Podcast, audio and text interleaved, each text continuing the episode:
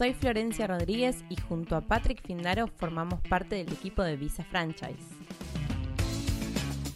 A través de este podcast Franquicia Americana, nuestra intención es brindarte herramientas para que puedas realizar una correcta inversión y comenzar a vivir tu sueño americano.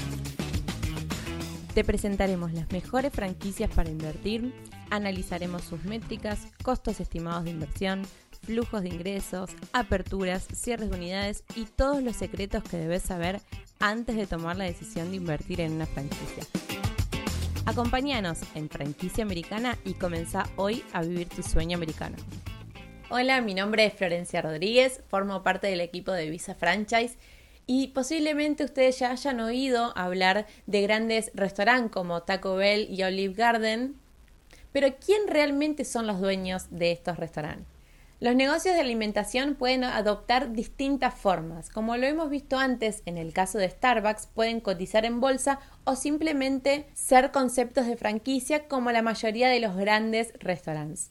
Pero no todos los franquiciados pueden ser personas físicas. Hay empresas que se constituyen por el simple hecho de administrar y llevar adelante varios de los negocios. Una de estas empresas es Carroll Restaurant Group. Posiblemente nunca hayas oído hablar de este nombre o de esta compañía en particular, pero sí conozcas y hayas oído hablar de Burger King o de Popeyes. Carroll's Restaurant Group es el mayor franquiciado en el mundo de Burger King y actualmente, según su sitio web, tiene más de mil unidades de franquicias de lo que es Burger King y Popeyes. En el primer trimestre del 2021, los ingresos totales de los restaurantes aumentaron un 10,9% hasta los 390 millones de dólares, frente a los 351 millones de dólares del primer trimestre del 2020.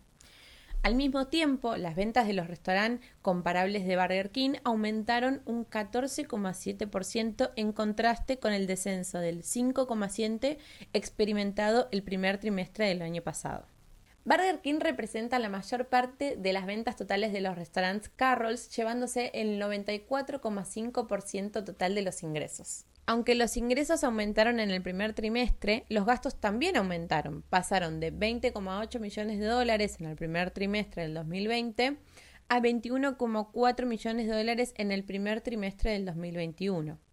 Otra de las métricas importantes para buscar en el estado financiero de una empresa es su EBITDA o sus ganancias antes de intereses, impuestos, amortización y pérdida.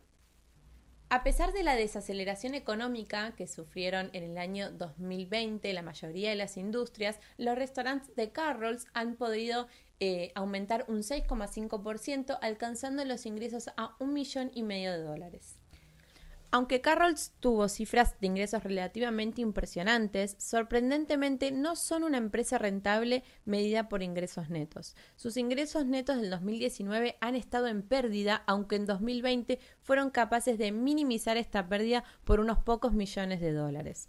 Entonces, para concluir, ¿por qué sus ingresos netos están en pérdida? Por un lado, Carrolls tiene gastos operativos totales muy elevados que se llevan en gran parte sus ingresos originales, como por ejemplo si miramos en el año 2020, obtuvieron algo más de 1.500 millones de dólares de ingresos totales, pero los gastos totales de explotación ascendieron muy cerca de esta cifra y llegaron casi a igualarla.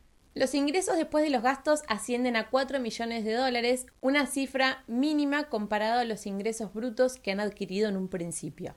Sin embargo, si observamos el estado de flujo de caja modificado, queda claro que la razón por la que Carroll's Restaurant Group tiene un flujo de caja tan elevado en relación a sus ingresos netos es porque tomó dinero prestado en una línea de crédito y esto significa emisión y préstamos en el estado anterior.